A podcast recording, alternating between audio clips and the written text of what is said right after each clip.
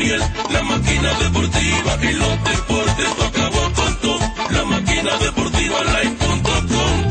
Hockey, fútbol, lucha libre con baloncesto, béisbol, boxeo y mucho más. Las noticias del deporte bien actualizado, entrevista y opinión y todos los resultados. O'Neill Batista anotó un touchdown, bateando 400 te deja noqueado. Más que Kobe Bryant,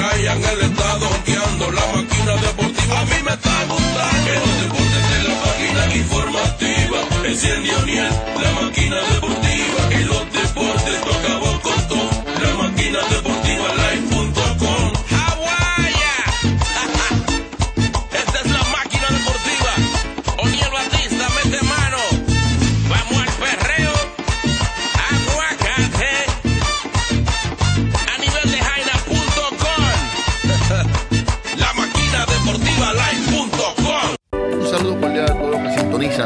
máquina deportiva Postcal. Yo soy el Batista, como siempre. Estoy aquí para traerles las informaciones deportivas. Quiero empezar felicitando a la comunidad puertorriqueña, porque hoy es un día grande. Hoy es el día de Roberto Clemente. Todos los jugadores puertorriqueños usarán el número 21 gracias a las grandes ligas, al igual que la familia Clemente que le permitió usar este número en este día con motivo de que en un futuro se pueda retirar como el de Jackie Robinson, el número 21 del gran Ro- Roberto Clemente. Por otro lado, Juan Soto regresa y decide de victoria a los nacionales y Aníbal vuelve a ganar, vuelve a ganar a Aníbal Sánchez. Ustedes saben, los nacionales, los campeones, los campeones del año pasado eh, vencieron 5 por 3 a, las, ray- a los rayados de Tampa Bay. Por otro lado, Minnesota, wow, Minnesota. Minnesota vuelve a ser de la suya con el poderío de Nelson Cruz y Miguel Sanó yéndose para las calles. Minnesota demuestra el poderío y que quiere seguir, quiere seguir eh, ganando la división. Hay, trist- hay, hay, hay una incertidumbre de tristeza de parte de Alex Rodríguez y J. Lo por la compra del equipo de los metro- metropolitanos de Nueva York, ya que perdieron la puja en, estos días hay desprecio, te digo, hay malestar eh, en la vida de Alex Rodríguez y J. Lo. Por otro lado, en la NBA, J- um, Bill Donovan no seguirá con los Thunder. O sea, no, se, no regresará el, el coach a dirigir esa franquicia. Por otro lado, Sergio Ibaka eh, no está disponible para el partido de hoy. El número 5 Así que arranca la máquina deportiva Postcard.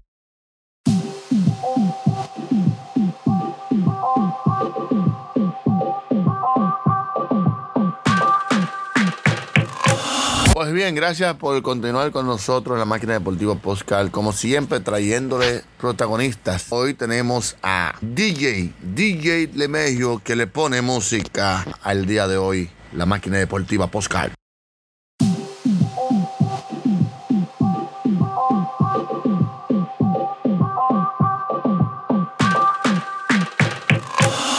DJ, after the great start the team got off to, are you kind of scratching your head as to how you guys have been able to go five and fifteen over your last twenty? Um, yeah, yeah. It's just it's just been a tough stretch. I, you know, there's, you know, can't can't point my finger at one thing. If we had the answers, we would have figured it out already. And it's just um, it's a tough stretch, and um, just got to keep keep battling. And um, this team's too good to to hold down for too long. Aaron Boone mentioned the at bat quality today. What did you think overall of the team's at bat quality? Um, I don't know. Uh, you know, I thought we had some really good at bats, and then um, you know some some opportunities there that we missed, and um, you know, like I said, it's just a bit how it's been going lately for us, and we just can't get that big hit, that big knock, and um, like I said, you know, we're, we're, we're too good. We're, we're too good a team, and, and we all know it. We'll take the next one from Kristie Ackert.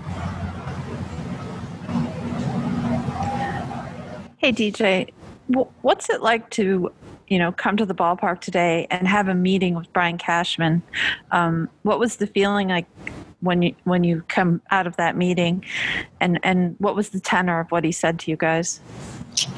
Um, yeah, I mean, I won't go into it too much, but you know, basically that he had confidence in us and um, that he's behind us, and you know, we wouldn't be here if if if uh, he thought we couldn't get the job done. So, um, you know, just wanted to lay it out there for us and get some stuff off his chest. You you've been around for a while. Has that happened often in your career where the GM has come in and addressed a team like that?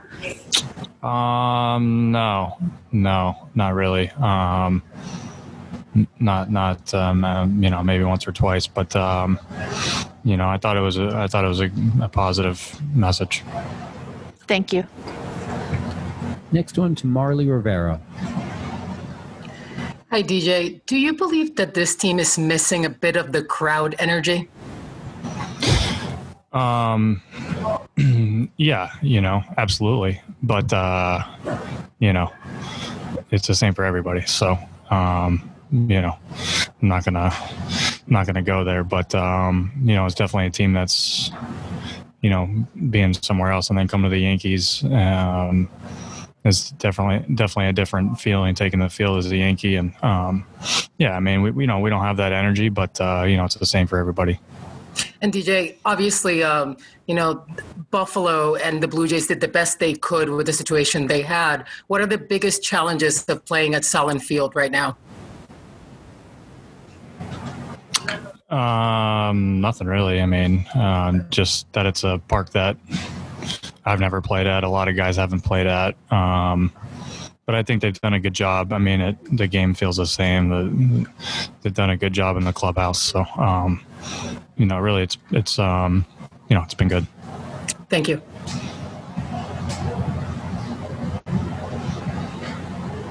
Next one goes to Bryan Hoch. Hey DJ, uh, you guys are back to 500 now. You haven't been there since the uh, second game of the year. Does this feel like a 500 team to you?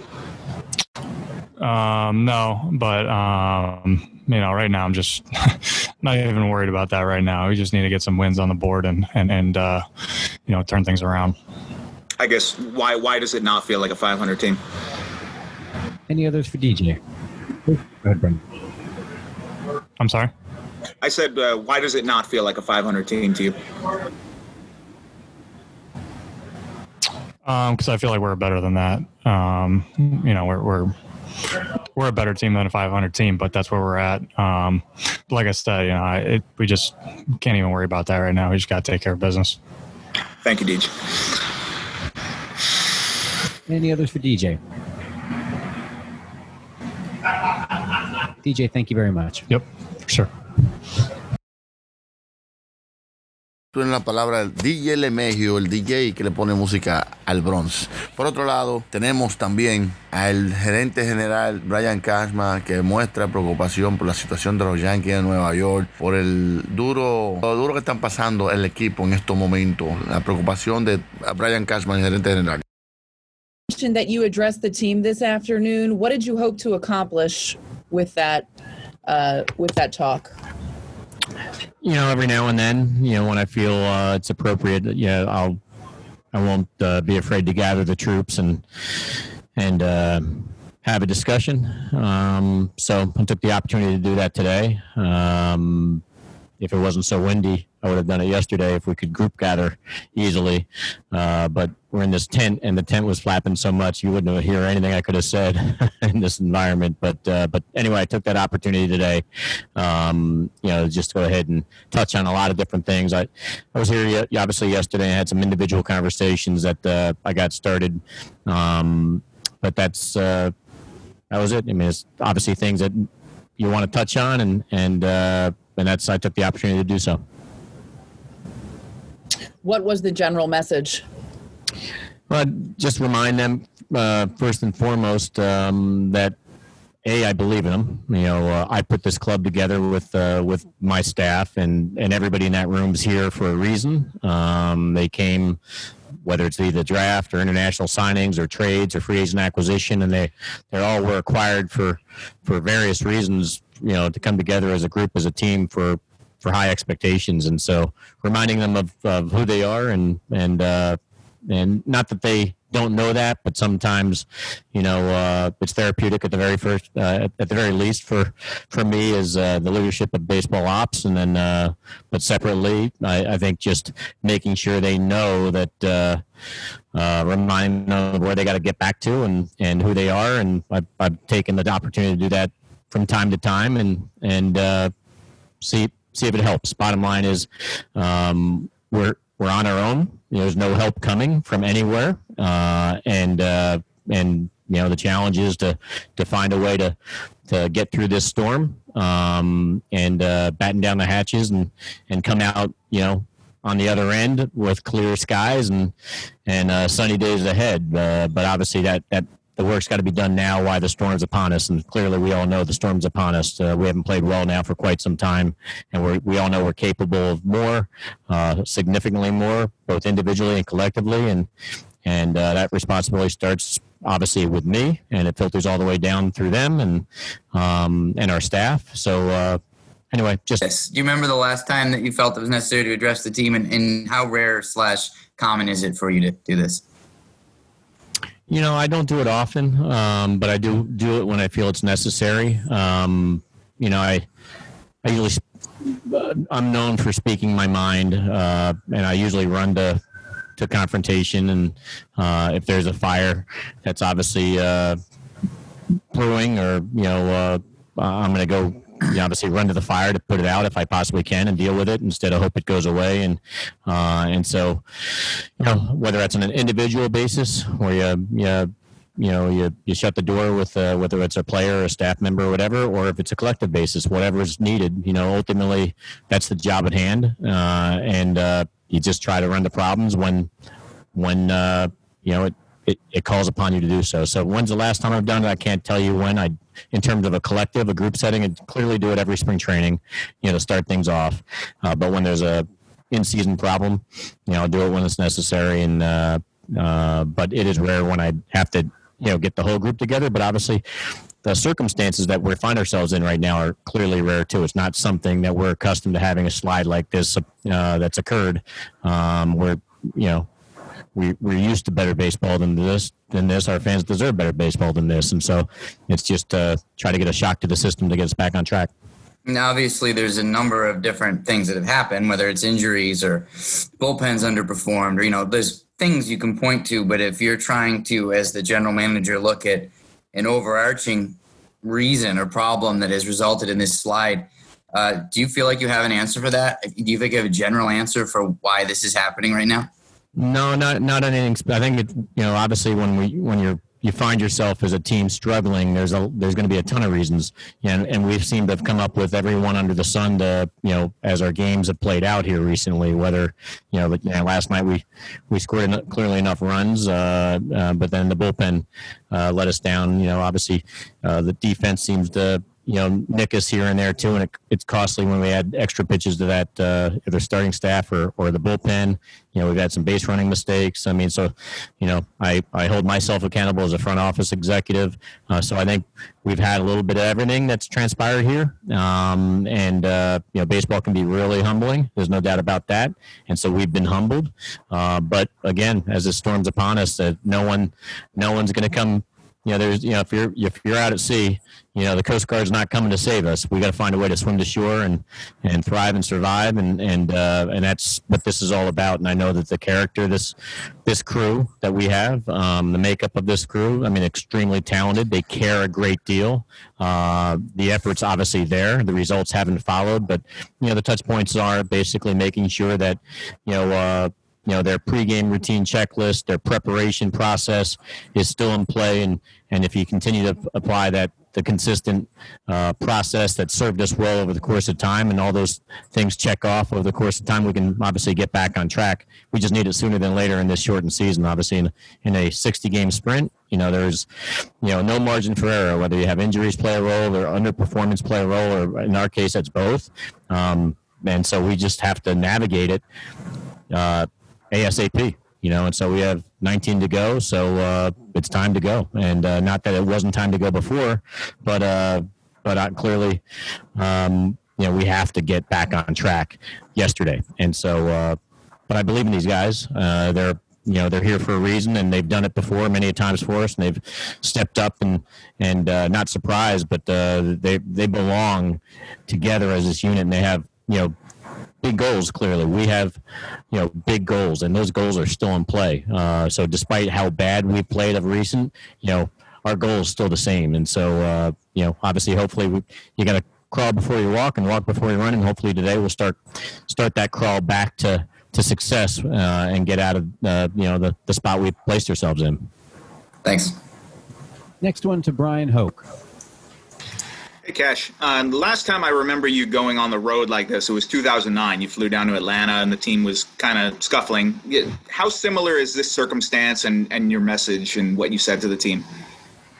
You know, I. Uh, I'm on the road, obviously, mostly here in the on the East Coast. So I usually, you know, uh, I'm usually with the team, whether it's Toronto, Boston, uh, Baltimore, DC, obviously. So you, know, you find myself, uh, you know, Tampa Bay or uh, Miami whenever that's relevant. But uh, so, so I'm usually not west of the Mississippi unless I have to be. Um, you know, given the other, the other responsibilities with this gig, which is a 12 months job, you got the amateur draft in June, and you got the international signings in July. It just never stops, and and that's uh, that's a good thing. Um, but in terms of um, again, flying in to be with a team, I was planning to go to Buff- Buffalo regardless, uh, but cer- certainly without with what's going on, it, it compels me to be here in Buff- Buffalo regardless also. And so uh, I had full intentions of, of you know, getting a feel for what what's been transpiring a little bit, you know, uh, more on an intimate side here, getting some touch points with individual players yesterday, and and I stay in touch with our staff and Booney, you know, so and, and it's clear you watch what's how it's transpiring. It's you know we've kind of found what we've found different ways in a very surprising fashion to to to you know put forth baseball that we're not accustomed to seeing uh, by our by our team and and so um, I can't tell you you know about the 09 situation because it was so long ago. I'd have to read uh, read the book to, to channel it, but um, but bottom line is, you know, in that case, the message was, you know, this was a team that was better. In that case, it was a team that was better than the way they were playing for a three week period,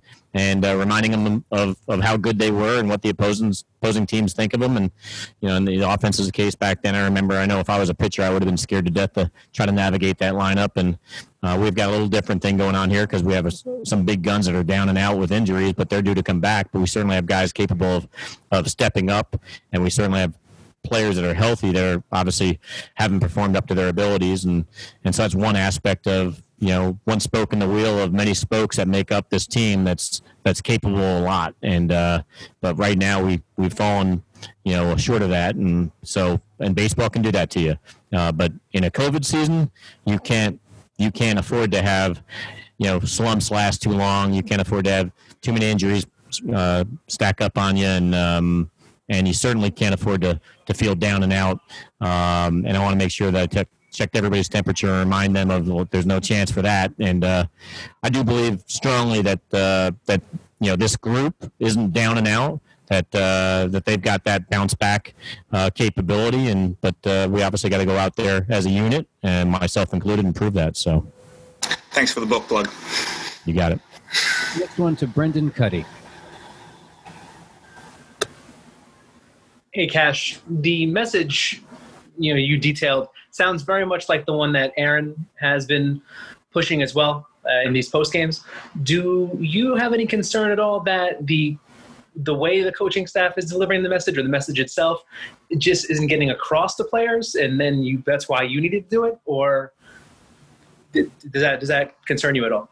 No, uh, it doesn't, and I I haven't been a part of Aaron's uh, you know team meetings per se uh, anyway. And so and i know what you know the messaging that i might convey to you uh, uh, as well as Booney to you might not necessarily match up the conversations that are happening obviously in private in the clubhouse.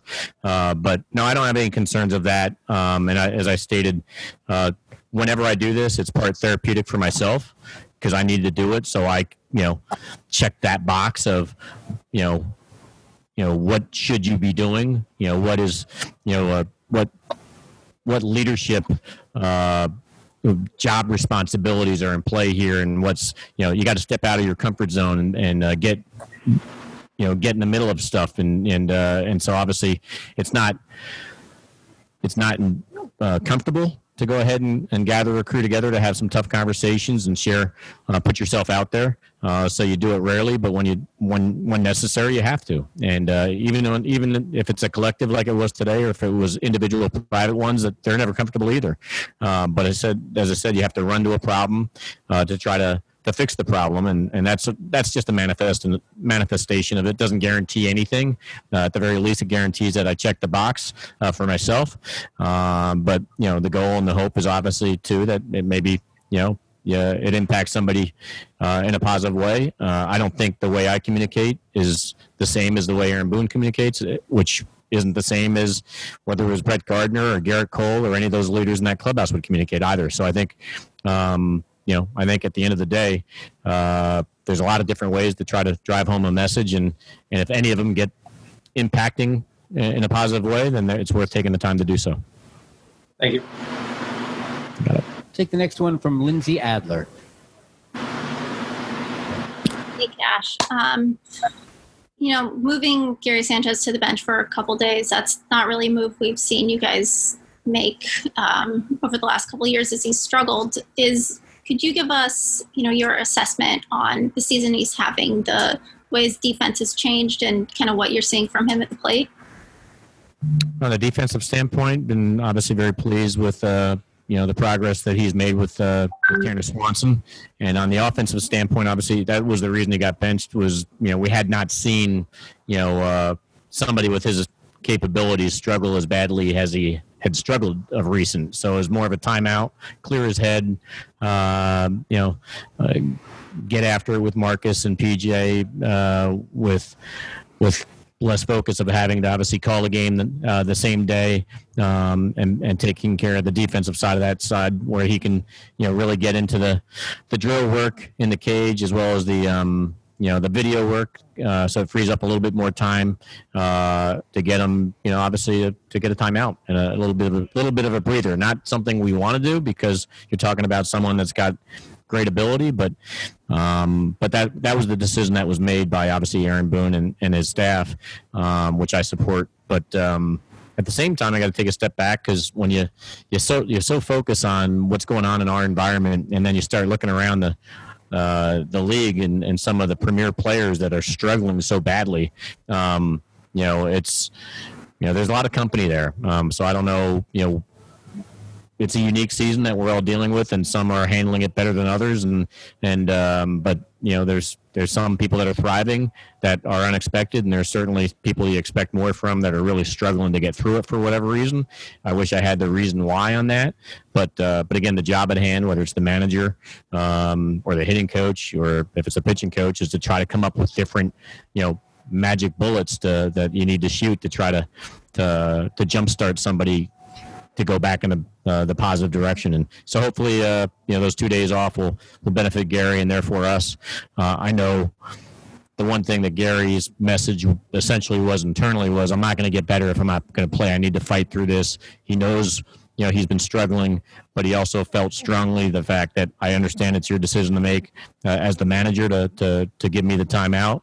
But I want his message back essentially was, the only way I'm going to get through this is to fight through this by playing. And he wants to be all in and, and uh, fight through it. And, uh, you know, certainly he's not proud of the results, uh, but I think he has optimism and expectation that, that those results can change. I remember, you know, uh, there's a quote from Reggie Jackson back in the day that, uh, that always resonated with me, and I've touched on it before. But you know, uh, as long as you still have the bat in the hand, you can change the narrative. So if he was up the first three at bats in the game and struck out, and everybody's getting ready to to to you know bury him for a poor performance, if he's got one more at bat coming, he's still got that bat in the hand. He can change that narrative with one swing of the bat you know, uh, by getting on the board and changing the game uh, result by by having some positive impact by swinging in his next opportunity. And so, all Gary's looking for, uh, despite the poor play, is an opportunity to fight through it. Uh, he's obviously going to get that, and uh, we look forward to better days sooner than later. Uh, later from him because we need it. And you know,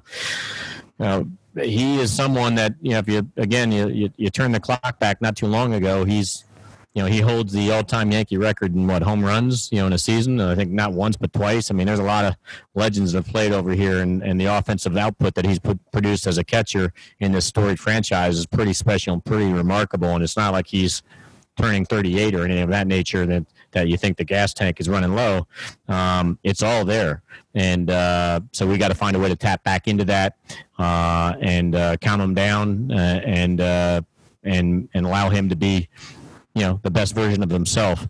And so i think that's what marcus and pj and, and aaron boone's are trying to do and that's obviously what he wants to do too. So hopefully hopefully that can start today just just like everybody else in this lineup too. Next one goes to Marly Rivera. Hey, Cash. One of the things in this game is that you don't live on reputation, right? You live on what you put out on the field. So, what do you think that reminding your team of, what they are can do?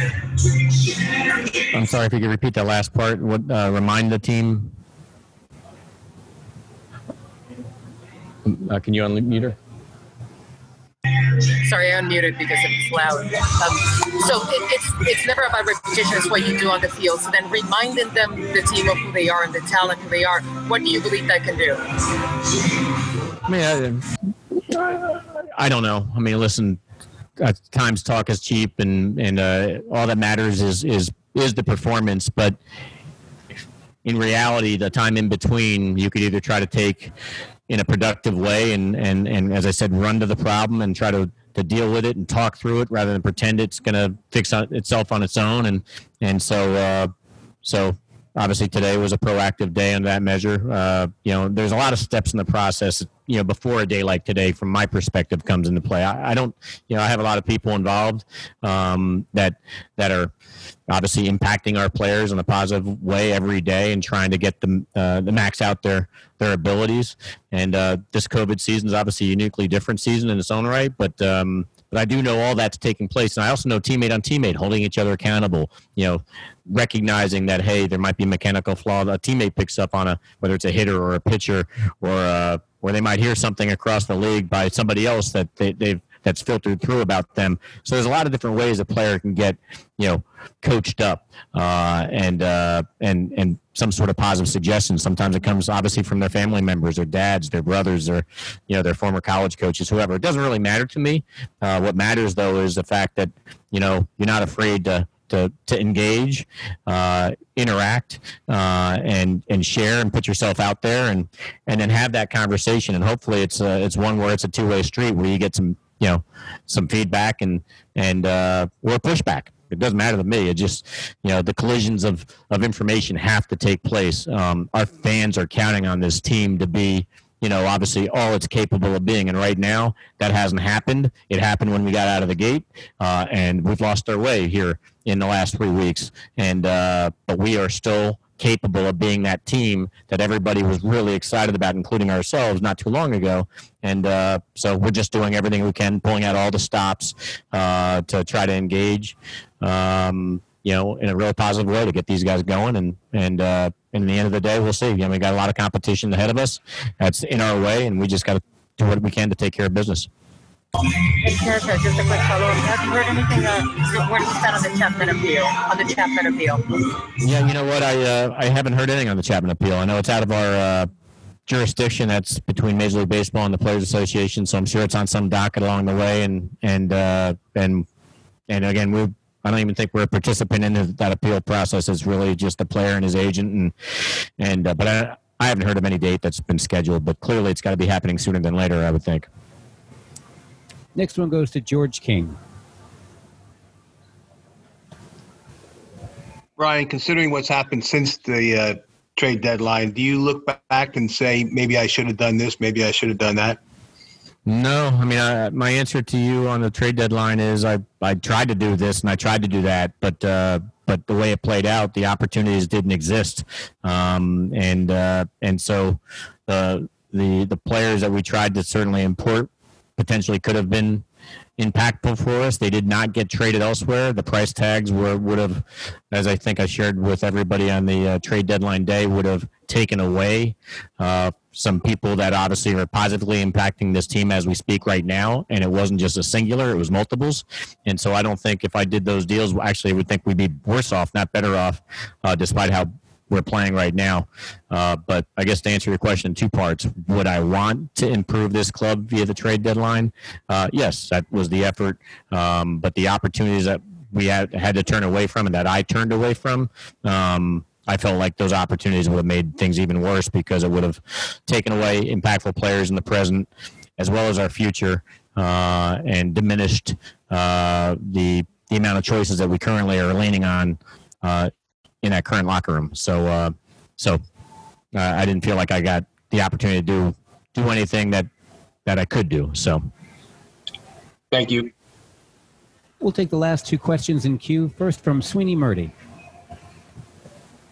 Hey, Brian, all of your top relievers have struggled uh, in the last couple of weeks here, and there are a lot of different reasons that that can be true. They've, you know, they've had an unusual workload because of this season, and a lot of the late relievers tend to work in situations where the crowd becomes involved, and that part is missing. But regardless of that, what gives you the confidence that they can return to the form you need them to for these last few weeks? I mean, their capabilities. I mean, uh, unless you're taken off the board as a Chesapeake like Thomas Kahnle was because of injury and removed from uh, the competition, you know, um, you know, Chappie is still Chappie and Zach Britton is still Zach Britton and and obviously Greeny has been an elite setup man here the last number of years. And and um, you know obviously Otto can get a right hander out with the best of them. And uh, and so there's a there's a lot of real positive choices you know. And so unfortunately like last night you know I think Aaron Boone moved the the pieces all around to line things up to get. Uh, yeah, we had a lead with getting to our high leverage guys, and and you know obviously it's it's going to work or it's not going to work after that, and uh, it didn't work out unfortunately. So uh, got to flush last night's game down, have a short memory, which relievers obviously do, uh, and uh, and get back at it today, and hope we can find ourselves in a similar circumstance and get a different result because typically, you know, when you get get the ball into those type of caliber pitcher's hands, the results are going to go your way most of the time. But as we found here in the last two and a half weeks or so, it hasn't worked out that way. To our surprise, you know, various reasons for it. Um, you know, I'm sure, but none of those matter. You know, at the end of the day, it's it's uh, feast or famine, get the job done or don't, um, because we're in a sprint, and uh, and so we got to, you know, obviously figure that out, uh, both collectively and individually. And um, so, yeah, but the, the capabilities and the ability and the talent, like, you know, Greeny's throwing 97, 98 last night. You know, they had some really quality at bats. And his, the first two guys walked, I think they're 10 pitch at bats off the top of my head and fighting off. And, but the stuff looked, you know, obviously tremendous. And, and unfortunately for us, uh, you know, their, their guys found a way to get to our guys. Uh, but I look forward to being in that position again sooner than later and see if the results will be different. Thank you. Thanks, Winnie. And we can take a final one from Kristie Ackert. Hi, Brian. I just wanted to be clear. You said there's no help coming, but that doesn't include Stanton and Judge and Paxton. You're still expecting them back at some point in this regular season, correct? Yeah, but they're not helping us right now. So yeah, but I I I meant from outside the organization, or even you know, it's like the the Scranton shuttle or some something like that. But no, the you know the players we have on the IL, like a Stanton and a Judge, they are due back, um, but it's not coming today. So uh, so we got to figure it out with the 25 that we have active right now, or 28 that we have active right now. Do you worry that maybe? I mean, you've gone through this before, but maybe sometimes players wait for that help to come back those those injured players to come back? No i'm not i mean if if you're asking uh, if it's possible that our guys are just kind of like oh they'll come back and you know they're just kind of taking the present for granted now i mean I, I know when when each and each one of these players are in their position to to compete whether it's a position player against a pitcher or or if you're a pitcher against the opposing team's hitters and stuff they obviously want to excel and do great and uh and be impactful on behalf of their teammate and their team. And so, so I don't think anybody's, you know, looking for them right now. They're looking for each other to do the job at hand. And, uh, and that's all you can focus on. Every, we're unfortunately been used to guys going down and being depleted with injuries, and we've also found ways to to to deal with that and still, you know, compete at a high level. So uh, I, I don't think that's ever crept into any of our players or staff's uh, minds of well, you know, those guys are coming down the line and they'll you know they'll be riding in with a white hat on. No, that's not you know uh, that's not what we're looking for. We're dealing with. They're due back at some point, and it'd be nice, obviously, if it was today, but it's not. And so it's they're kind of out of sight, out of mind that way. They're in the medical rehab protocols, uh, doing what they're supposed to be doing to get back online at the time frame that's hopefully proper. And uh, but in the meantime, our complete focus is on what we have here that's available to us. Thank you. Thanks. Brian, thank you very much. Thanks.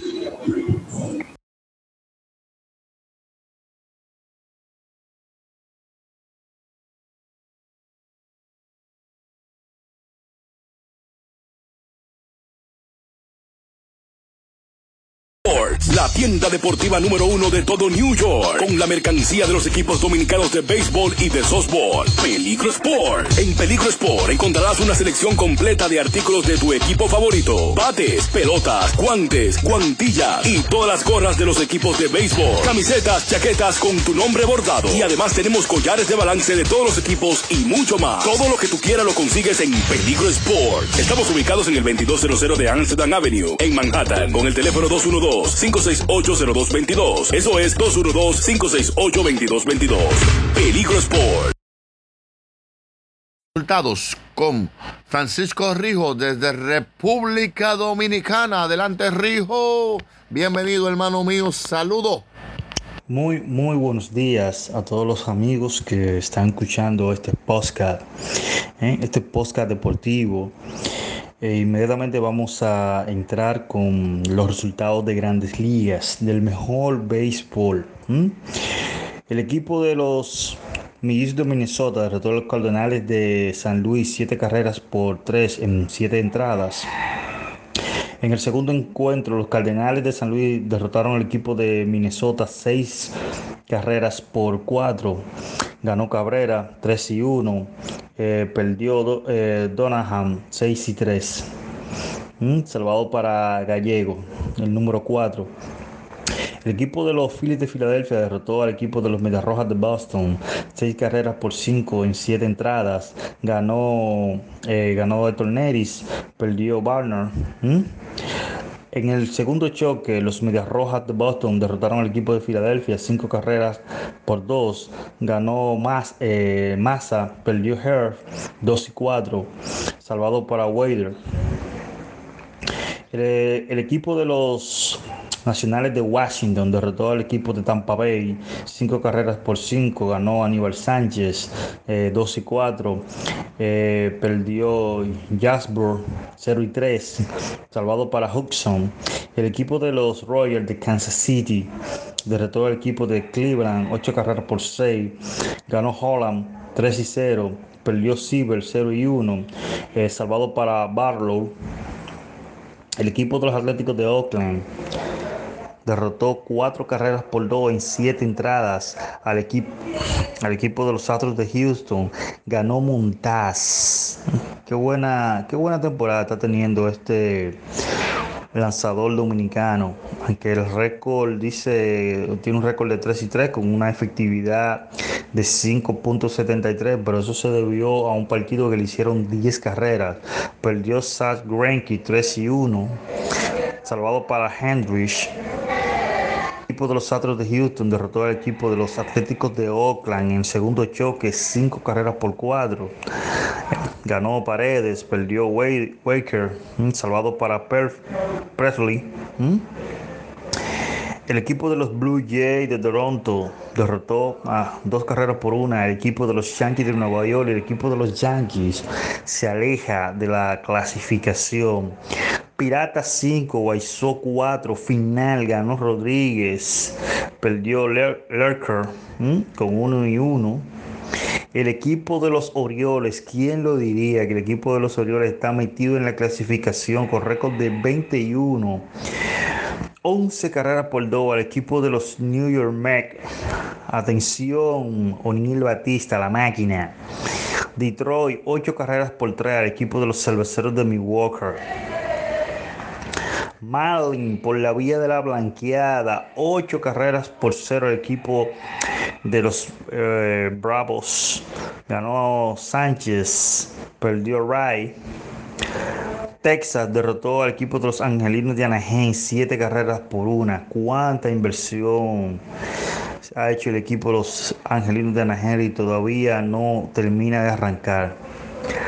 3 carreras por 0 al equipo de los Cubs, ganó al equipo de los Rojos de Cincinnati, ganó Mike, perdió Hams, salvado para Jeffrey. 14 carreras por 5 el equipo de los Padres de San Diego vence al equipo de los Rockies de Colorado. Ganó Clavinger 2 y 2, perdió González 0 y 1. Los Dodgers, los Dodgers, 10 carreras por 9 el equipo de Arizona Diamondback. Ganó Jensen, perdió López. Ya un partido más tarde. Eh, San Francisco, 6 carreras por 5 el equipo de los marineros de Seattle. Inmediatamente nos vamos a, a las posiciones, a ver cómo van las posiciones en, en grandes ligas. En la Liga Americana, Tampa. Tampa, señores. 28 y 15. Toronto, 24 y 18. ¿Mm? en la central, 26 y 16. Cleveland, 26 y 16. Están empatados. Minnesota con 27 y 18. En el oeste, Oakland está dominando cómodo, 25 y 15. Muy de cerca el equipo de los Astros de Houston, 22 y 21 en el viejo circuito. Atlanta está dominando la, división del oeste 24 y 18, muy de cerca del equipo de los Phillies de Filadelfia con 21 y 18. En la liga central, Chicago White está dominando cómodo 25 y 18, seguido de San Luis con 18 y 17. Esa división está muy pegada. Los Dodgers 31 y 12, el mejor récord de toda la liga. 31 ¿Mm? y 12, seguido de San Diego con 27 y 17. Ahora mismo los equipos que están clasificados, los Yankees, están en el octavo lugar en la pelea por la postemporada. Para mí fue un placer haber estado con ustedes en el día de hoy. Espero que disfruten. Cualquier sugerencia me la pueden saber por mi cuenta de Twitter, arroba rijo3030. Para mí un, placer estar con ustedes ubicado en el 2257 de la Segunda Avenida y calle 116 en el corazón del barrio y el otro en el 1618 de San Nicolás y calle 191 en el centro del Alto Manhattan. En los nuevos Calidad Restaurant disfrutará de un menú variado y económico y a la vez puede apreciar un museo de béisbol con fotos históricas. En los nuevos Calidad Restaurant tenemos delivery gratis. Visítelos hoy.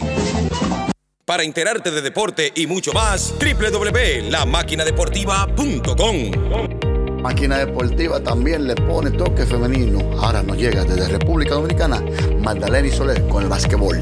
Hola mis amigos, con victoria de 103 a 94, Miami Heat elimina a Milwaukee asegurando así la clasificación a la final del este. Cabe recordar que debido a la lesión en el tobillo derecho de Gianni al inicio del cuarto partido no pudo actuar en lo que fue el último partido de Milwaukee. Por otro lado, los Ángeles Lakers siguen demostrando por qué son los Lakers, derrotando a Houston 112 a 102 con una gran actuación de Rey LeBron James con 36 puntos, 7 rebotes y 5 asistencias, liderando así el triunfo ante Houston. Esto fue todo por hoy. Continúe con su programa La Máquina Deportiva. Haber estado con nosotros. Hemos llegado a la parte final del programa La Máquina Deportiva Postcard. Gracias a los invitados en el día de hoy, al DJ de México, al igual que el gerente general de los Yankees de Nueva York, Ryan Cashman. Crédito para Francisco Rijo desde República Dominicana, al igual que Lenny Soler con la NBA. La invitación queda abierta para la Máquina Deportiva Postcard.